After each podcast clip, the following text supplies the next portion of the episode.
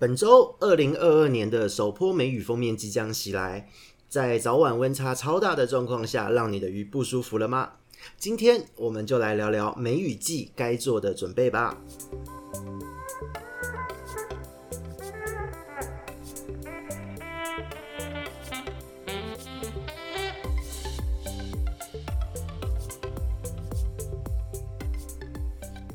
Hello，这里是鱼活通人说的梧桐，我们又见面了。今天呢，其实，在台北的气候就已经开始改变了。在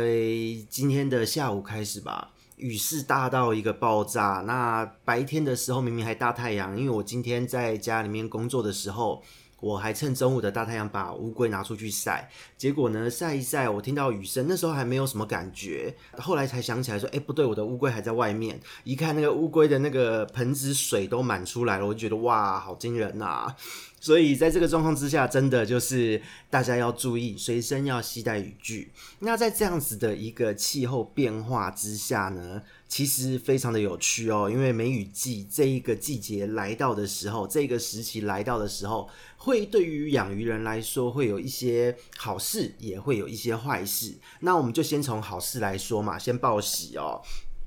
以好事来说呢，这意味着春季即将要告终了。在梅雨季出现的时候，实际上它这一个阶段就等于是为春季做一个结尾。那当春季结尾后，就会直接进入夏季的气候。哦，梅雨季一结束，就是一个句点了。那进入夏季气候之后呢，其实。鱼的这个整个体质状况，还有你的水体环境的稳定度，都会非常的简单单纯。你只要注意有机物不要太多，然后注意鱼的代谢，还有注意就是环境要保持清洁，不要让细菌滋生，然后残饵不要太多，其他都不会有太大的问题。那再来就是要讲到另外一个好事了哦，这一个好事呢就很有趣，因为呢在春季，其实鱼的生殖腺，它其实在冬天结束之后。它的生殖腺开始因为气温回暖的关系开始发育，然后呢会在这个梅雨季的当下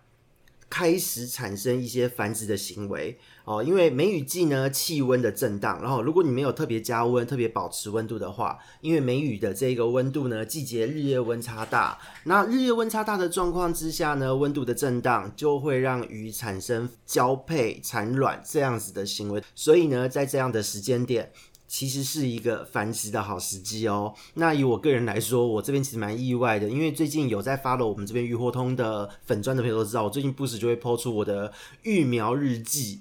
因为我这边呢，手上其实一开始是趣味啦，刚好逛街看到，然后呢又把这鱼拿来试验自己的新产品。那在这个过程中，就是鱼一直生，截至前天为止，已经生了第三批了。哦，两对的河豚轮番上阵，已经生了三批的蛋。我这边手上河豚的数量大约有有有七八百只以上了吧？我觉得已经懒得算了。就第一批的时候会觉得说，哇，我要好好带。第二批哦，怎么那么多？第三批，嗯，好了啦，就大概是这种情绪的变化，所以就是现在就觉得，嗯，希望他们不要再生，因为我也没地方放了 哦，满编中。所以在这样的状况之下呢，繁殖的好时机就是掌握这一段时间。所以各位如果对于自己饲养的鱼只呢，环境控管的是不错的，那鱼体的状况也都调养得很好。在这一个时间点，你稍微布置一下产床哦，这个鱼繁殖所需要的环境，应该是可以得到一些不错的成绩的。所以，如果是想要繁殖的朋友，请把握梅雨季，它会是一个很棒的繁殖时间点。而且呢，当梅雨季结束后，进入夏天。孵化出来的鱼苗又可以快速的在这个高温很好的发育，很好的成长，这个也非常的吻合自然的一个现象，所以现在是一个繁殖的好时间点，请大家好好把握。好，那再来呢，好事讲完了，我们就要进入到不好的事情了哦。报完喜之后要来报忧了，报忧的要讲什么呢？大家最讨厌的事情就是疾病嘛，在梅雨季节呢，其实意味着就是原虫的疾病会越来越少。但是呢，细菌的疾病会爆发。那这边要强调一下啊，原虫的疾病越来越少，不是说原虫的疾病完全消失，而是呢，在冬天原虫会比较活跃，一些体表的原虫，它们在这一段时间会变得比较弱势一些。但是呢，就是要慎防，就是细菌的疾病会非常的强烈。那大家不知道有没有注意到，前一阵子在鱼货通粉专这边有做一个贴文。塔鱼手札这边也有做一个贴文，是关于我们柱状病的一个诊断的案例。因为呢，来找我们做一些相关咨询的朋友们，在那段时间非常的密集，出现了大量的柱状病感染的案例，而且都是很极端的案例。在很短的时间之内呢，体表的黏膜就会大量的脱落，而且呢，就会因此死亡。那在这样的状况之下呢，那时候我们的发文甚至用预警的方式，请大家多多注意。那也再次强调了，在柱状病的处理方面，你要做什么样的对策。那再来呢，就是在现在这个时机点，我们又遇到了什么样不同的疾病问题？这个地方也是我们今天的主题哦。因为其实今天本来一开始的原意是希望能够录制一集关于呃鱼类生理的第三堂的这个小小的豆知识，但是呢，在今天呃，因为病例又有一些小小的异动。所以我们讨论过后，就决定先来插播这个梅雨的准备事项，希望能够帮助各位的朋友们都能够在这个时间点好好的度过。今天呢，我们要跟大家分享的其实就是我们的最近的案例哦。除了柱状病之外哦，因为柱状病在前一阵子发文过哦，当当当时发文的案例已经累积非常多了，到目前为止其实又累积到了近六十例左右的案例，所以其实非常的惊人。那再来呢，就是除了柱状病之外，另外一种细菌性疾病哦也会出现。那这个是塔鱼手札最近的案例，因为呢，在短短两天的时间就出现了四个病例，所以这可能是某一种征兆也不一定。那我这边个人是还好，有少许零星的案例哦，因为在最近呢，环境的不稳定，有很多的鱼只。它一开始都没有什么症状，就是在这个环境不稳定的过程中，本来没有事，忽然某一天一看到，哇，它整条鱼的鳞片都立起来，然后就往生了。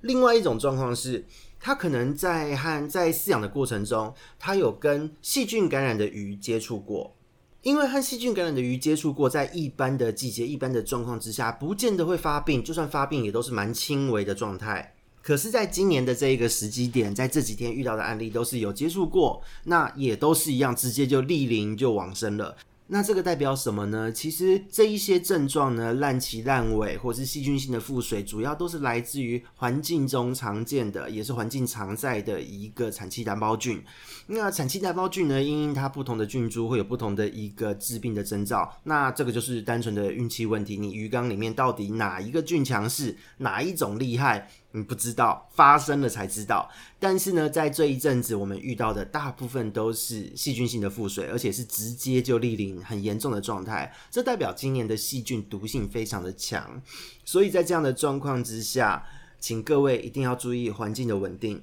注意系统的清洁，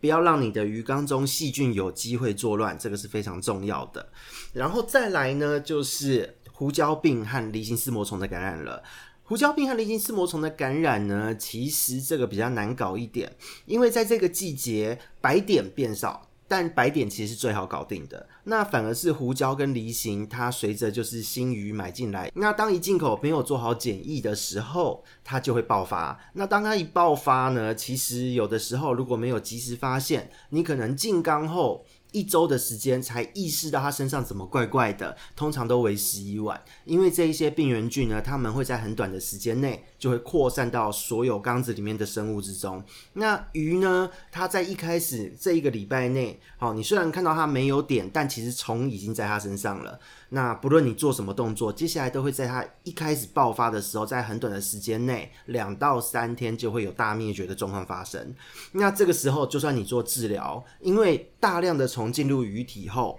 第一时间下药，你没有办法把已经进去开始在发育的虫体杀死，一定得让它发。你能做的只能杀死环境中大部分的，还有体表显而易见的这些虫，能够让它脱落哦。那它脱落还不见得会死哦。所以在这样的状况之下，最好的做法就是要落实你的简易操作那。如果你不小心让它带入你的主缸哦，你主要的饲养鱼缸。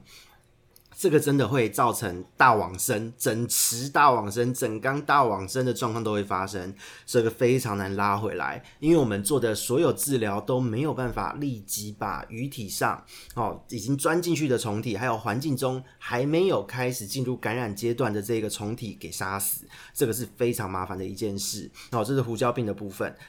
那在离型的部分呢，又更复杂了，因为离型也是环境常在的原虫，它在这一个季节中。因为它的活力没有像之前几个季节这么好，但是在这一个季节中，如果说环境不稳定，它没有东西吃的时候，就会开始在你的鱼身上作怪。那你的系统不稳定，就会连带影响到你的鱼只状况也不稳定。那免疫力一下降，体表的黏膜结构一不对劲，离型就有机会缠上去，造成感染。所以这个部分就是请大家也要特别注意到。好，那讲到这边呢，关于我们的这一个小小的疾病分享、案例分享、警示时间到这边做一个段落。接下来我们要讲到对策，我们该怎么办？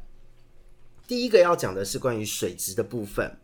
在水质的部分呢，因为这边就要提醒大家哦，我们之前在讲水质的一些议题的时候，也都会再一直再三的跟大家做说明，要准备水稳哦，备而不用。平常备而不用，平常准备着，也许季节很稳定，现在没有什么山洪爆发，没有豪大雨，水源地的水质都很稳定，那这个水稳你其实不太需要用到它。你只要准备一个三胞胎，自来水打开，经过三胞胎再下缸，大致上水质都会很稳定。那这个在台湾北中南地区来说，其实都是 OK 的，没有问题。可是呢，在这个梅雨季节，因为天气不稳定之外，雨势来得又急又快，这个时候呢，在水源地如果有降雨的话，哦，那个水质都会变得很差。那当水质变得差，自来水公司自然就会用比较多的方式去处理这一些水质。这时候呢，你就可以去观察一下啦。如果家里面有水塔的人还好，但是如果你是没有水塔的人，你在一大早起床，你要盥洗的时候，你洗个手、洗把脸、漱个口，你可能打开水龙头的时候，你就会闻到一股诶，好像有消毒水、有氯气的味道。那在漱口的时候，你也会发现说，怎么涩涩的，口感涩涩的，那个味道就是不太对。那这样子的状况之下，就代表今天的水质可能不是那么的理想。那么只过三胞胎，也许就不足够喽。你过了三胞胎下缸的时候，请务必要再添加水稳。那如果说你说啊，那这个要加水稳还是会有风险，很麻烦。那很简单，就是避开这一段时间去换水。所以这边也是跟各位强调哈，结合我们前面说的疾病的部分。如果你要不换水，那你就是要让你的水质在你不换水的这几天的时间内，也能够维持一个很稳定的状态。那在这样的状况之下，你不换水才不会因此让水质产生问题，鱼也不会因此产生其他的疾病状况。所以这个部分呢，就是小小的提醒大家，水质一定要注意。如果说你能准备水稳，就是在这个时间使用；如果你没有准备水稳，你也担心准备水稳还不足够，那么就是避开这一段时间去换水。哦，所以这个部分就是在水质方面要提醒大家的。再来呢，进入到第二个部分，就是关于我们老生常谈的话题，就是环境的部分，好，环境清洁的部分。那环境清洁的部分呢，就是针对你现有在饲养的缸子做的处理。最重要的就是你的鱼缸死角要注意，水流要注意，不要让污垢累积在这个地方。那再来就是你的过滤器。该洗的时候哦，如果你春天都很安全，那你在这个换季的时间点进入夏天之前，这个时机点就是你可以洗过滤器的时间点了。因为你现在清理得好，水质处理得好，系统稳定下来，到了夏天的时候，病原菌的问题就不会那么严重。所以呢，这个部分就是针对既有的鱼缸，你一定要在这个时间点注意清洁，以免在夏天的时候发生一些奇怪的困扰。那在这边呢，就是要跟各位进入到我们今天想要跟各位分享最重要的一个话题，也就是我们的这个第三点的对策，针对新鱼的处理。因为这个季节很多珍稀的观赏鱼会大量的进口，很多的玩家、收藏家梦寐以求的品种异品都在这个时间会进来，所以所有人的购物欲都会大增。但是呢，真的要提醒各位，千万要克制一下自己的欲望，先买一个桶子。做好打气，设置好简易缸，详细的操作可以去听我们第二季的前面几集的话题，有两集哦，关于简易缸的设置，还有简易过程的操作逻辑哦，这两集请务必一定要去听一下。因为呢，在这个时间点会产生的病原菌，会造成问题的病原菌，全部都是一些在独立的鱼缸很好处理，独立的缸体简易缸很好治疗，但是一进到主缸，你会弄到自己快疯掉的这种疾病，而且偏偏又是绝对性病原、环境常在的条件致病源都会存在。所以在这样的状况之下，检疫在这个时间点真的是每一集都在呼吁哦，绝对是必须的。你今天另外准备一个桶子，一切的问题都在这边解决掉。就算你拉不回这一条鱼，虽然很可惜，但是你原本的鱼缸它是不会出事的。如果说你今天的缸子只是一尺两尺还好，如果你的鱼缸是五尺六尺这种大缸哦，那真的会崩溃，因为光药物的钱，还有每天要换水、要观察鱼况，那里面的鱼和水草等等的造景的东西都要处理，真的是整个夏天都忙这些事情就够了。所以这个部分呢，就是要提醒各位检疫的重要性。那再来就是在这个季节呢，因为我们以往都跟各位说哦，再三强调。没事，不要下药。在一般的检疫中，光是准备盐巴就足够了。可是这个季节呢，我们之前也提过了，你一定要准备着关于细菌、原虫的一些特效药，因为呢，这个季节疾病它不会只有一种。它是好几种，可能会接连发生，可能会同时发生。如果你只用盐巴，它其实它抑制的效果是有限的。所以呢，你要先救回鱼的命，请抢时间，准备好你该准备的药物哦。所以这个部分要提醒各位，药物一定要备着。那再来呢，就是跟各位强调了，到底哪一些病原菌，会是我们在这个季节中检疫的重点，我们要防范的一个重点。实际上呢，在这个季节听起来都是一些很老生常谈的疾病，但是这边就是要重新跟各位再强调一次。其实，在这一个时间点会发生的常见疾病，主要的几个哦，细菌性一回事，再来就是白点病、梨形似魔虫，还有胡椒病。这边这三种疾病可以说是新鱼检疫的御三家，就像玩宝可梦的御三家一样。这三个呢，非常的讨人厌。白点在这个季节还好一点，因为这个季节白点不多，它可能是细菌。可是细菌也在这个时间点呢，如果你是检疫的过程中，它是很好搞定的。那再来，重点来了，它们到底是什么样的一个特性？白点病、胡椒病是绝对的病原菌，梨形似膜虫还有常见的细菌感染。然后我们前面提到的珠状病、细菌性的腹水这个产气单胞菌，它都是环境常在的细菌。那这样子的状态呢，这一些病原菌呢，它们的潜伏时间超级长哦。白点、梨形、胡椒还有环境常在的病原菌，它们的潜伏时间很长，而且呢，它们都有一个很大的特点：宿主免疫力好的时候，它是不会发病的。所以呢，如果你今天养的鱼，你今天要进来的新鱼，它是大型的鱼类，那么它的平常体力都很好，它的活力很旺盛，它的抵抗力非常的强。那在这样的状况之下，其实它就算身上有病原菌，你用一般的检疫流程，也不见得它能一时半刻就解决得掉，因为病原菌它根本就是在它的身上没有发作，没有冒出头，那自然而然也不会被药物杀掉，因为有一部分的病原菌呢，它是会潜伏在鱼类的细胞之内。在细胞里面的寄生虫药物是杀不死的哦。这边我们之前也强调过，如果说一个藏在细胞里面的寄生虫都能够被你的药物渗透进去杀死，这就代表这个药物可以渗透到这一条鱼身上的每一颗细胞，那这条鱼可能会先死掉。所以这个部分其实也要跟各位强调哦，请千万不要过度的苛责，就是呃我们的工作室贸易商繁殖业者。因为在台湾呢，其实用心的玩家业者是蛮多的，可是呢，就是会有遇到共通的问题。他今天他在进鱼的时候，他帮你检疫了，他也说他有检疫了，可是检疫的过程中，因为他也会做刀养，会让这条鱼驯化，习惯这一个环境，习惯这个水质，还有他日常的操作。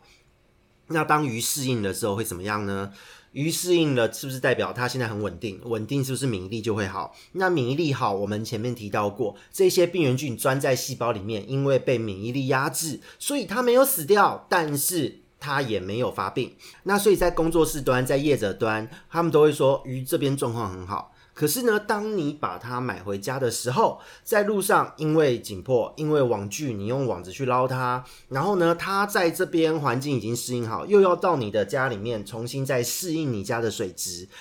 这种种的紧迫可能会造成它的免疫力因此下降。那当免疫力因此下降的时候，是不是这一些原本潜伏在它细胞里面的病原菌就开始作乱了。好，这些病原虫开始作乱的时候，你就会看到各种疾病的爆发。那这个时间呢，要多久？对不起，时间有点长，可能会是十天到十四天不等，但大部分都可以在十四天左右哦，看到这些病开始作乱。所以呢，这就是非常麻烦的一点。你今天你要去说店家没有检疫吗？其实店家他有检疫，比较危险的疾病他都帮你搞定了。可是呢，这一些御三家，还有一些环境常在的病原菌，这一些部分，说真的，就是要请各位饲主真的要养成一个习惯，就是自己要检疫，因为这一个部分呢，并不是靠业者的检疫就能够完全的去除掉。因为呢，在大型鱼的这个体质好的状态之下，它的有一些潜伏期可以拉得更长，然后用月来算都有。所以各位。拿回家的时候，不论你今天进的是什么样的鱼，是不是熟悉的店家，养成简易的习惯，总是不会吃亏，总是不会让你蒙受金钱还有你的艺品的损失。所以这个部分是给各位很重要的一个观念哦。那再来呢，就是跟各位做一个小小的强调了。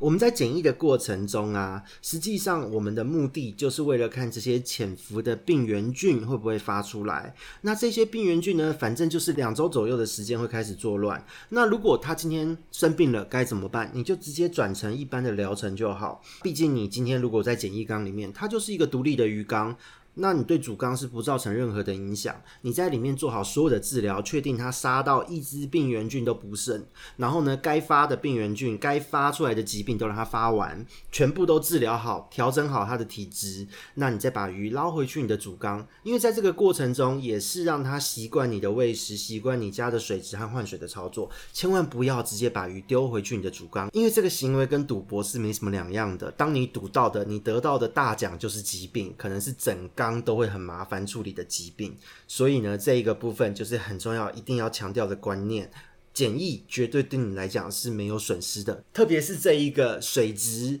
细菌大家都动荡不安的时候，你一定要做好检疫，这个真的很重要。